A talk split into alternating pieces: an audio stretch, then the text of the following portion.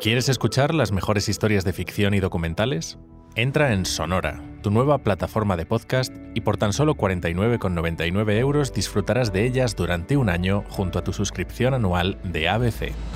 Llama al 900-810-042 o entra en abc.es barra sonora. ABC Podcast, Materia Oscura, José Manuel Nieves. ¿Canibalismo hace un millón y medio de años?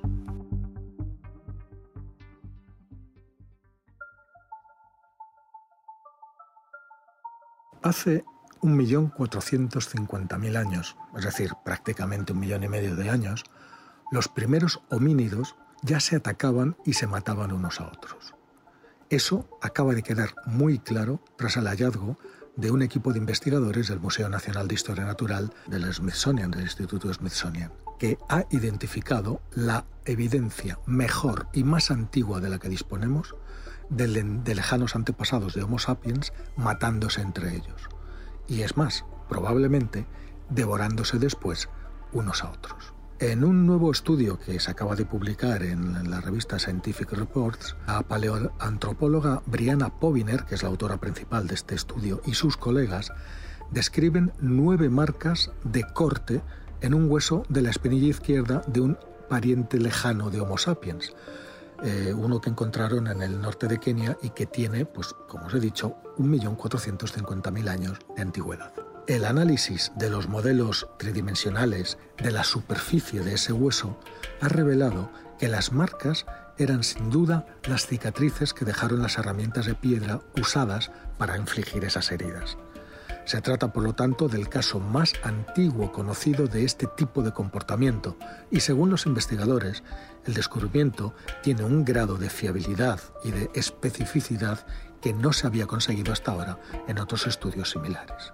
En palabras de la propia Poviner, la información que tenemos, dice la científica, nos dice, nos está diciendo que probablemente aquellos homínidos ya se comían unos a otros hace por lo menos 1.450.000 años. Hay muchos otros ejemplos de especies en el árbol evolutivo humano que se atacan entre sí para comerse, pero este fósil, dice la investigadora, sugiere que nuestros lejanos parientes empezaron a hacerlo mucho antes de lo que nosotros pensábamos. ¿Dónde apareció el fósil? Poviner y sus colegas encontraron la tibia fosilizada, vamos, una espinilla, en, otro museo, en un museo, en las colecciones de los museos nacionales del Museo Nacional de Nairobi, en Kenia. Resulta curioso porque muchas veces en las colecciones de los museos, de muchos museos, pues hay piezas que no ha dado tiempo a estudiar.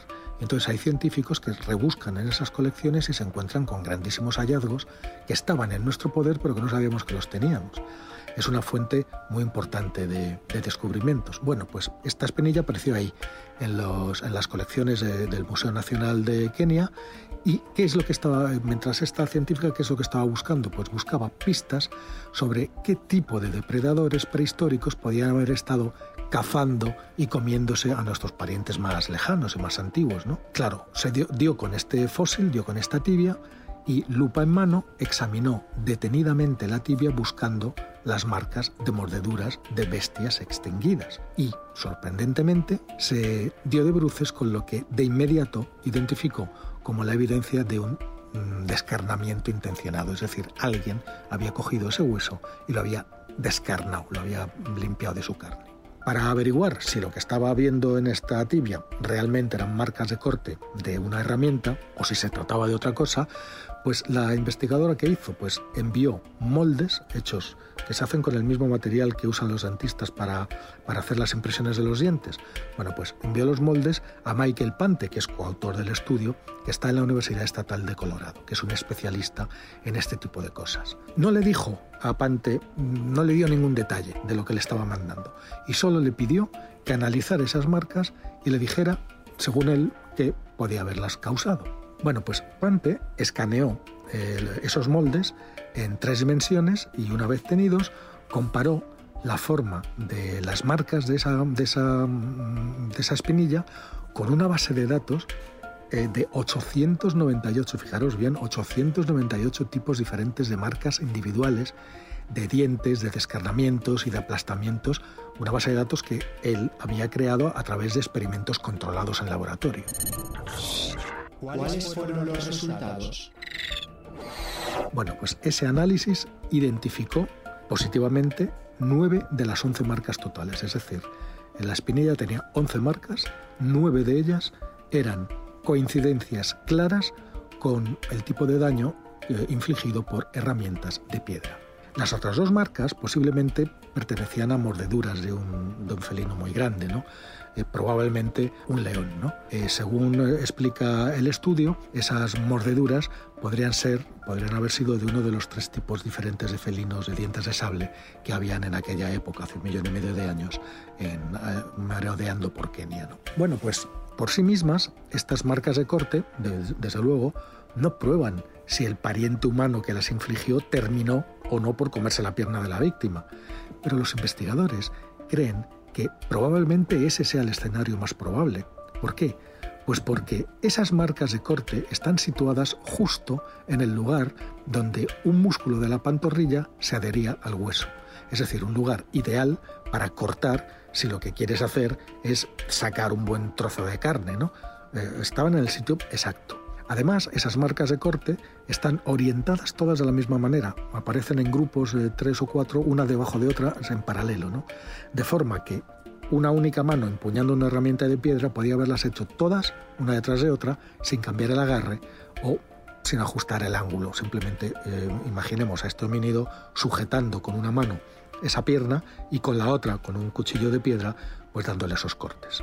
Según dice la investigadora, esas marcas se parecen muchísimo a lo que he visto en fósiles de animales que se procesaban para el consumo. Por lo tanto, parece más que probable que la carne de esta pierna se comiera y que se comiera con fines nutricionales y no en un ritual. ¿Fue realmente canibalismo? A primera vista, desde luego, podría parecer que estamos ante un caso de canibalismo, ¿no? Pero los propios investigadores reconocen en su estudio que no hay suficiente evidencia para afirmar una cosa así. ¿Por qué? Porque el canibalismo necesita fundamentalmente que el que come y el que es comido sean de la misma especie. Y resulta que eso aquí no está claro. El hueso, este hueso de espinilla, eh, fue identificado inicialmente, cuando se encontró al principio y fue llevado al Museo de Kenia, pues como un Australopithecus boisseis.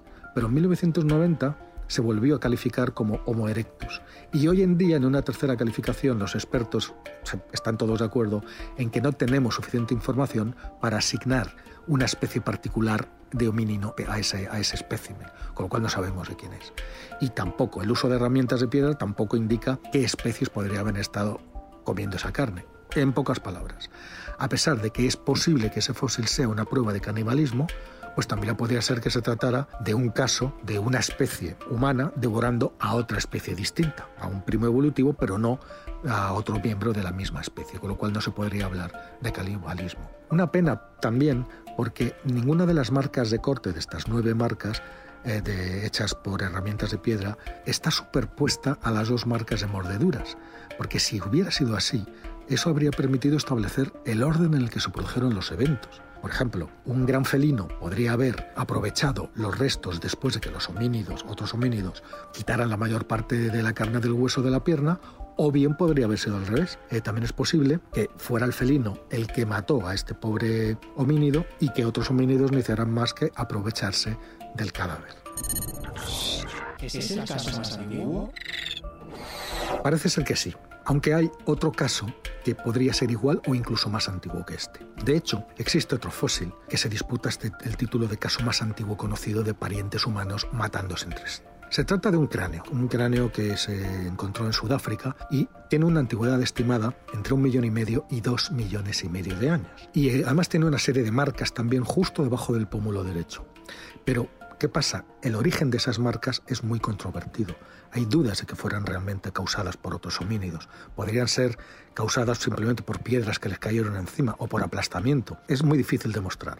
Aunque si realmente sí que fueron causadas por otros homínidos, pues entonces serían más antiguas que estas de las que estamos hablando hoy. Para tratar de resolverlo, la propia Poviner, la investigadora principal de este estudio del que estamos hablando, se ha ofrecido a volver a examinar, a reexaminar este cráneo de Sudáfrica usando las mismas técnicas con las que estudió la tibia. Y así los resultados nos sacarían de dudas y nos dirían si las marcas del cráneo sudafricano son también fruto de un ataque y por lo tanto son o no son más antiguas que cuál de los dos ataques podremos saber que fue primero.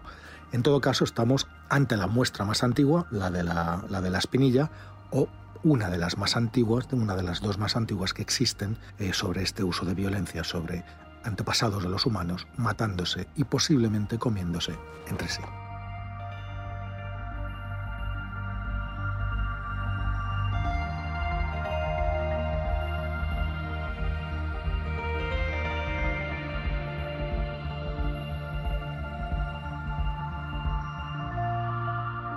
Puedes escuchar todos los episodios en abc.es, iVoox, Wanda, Spotify, Apple Podcast y Google Podcast.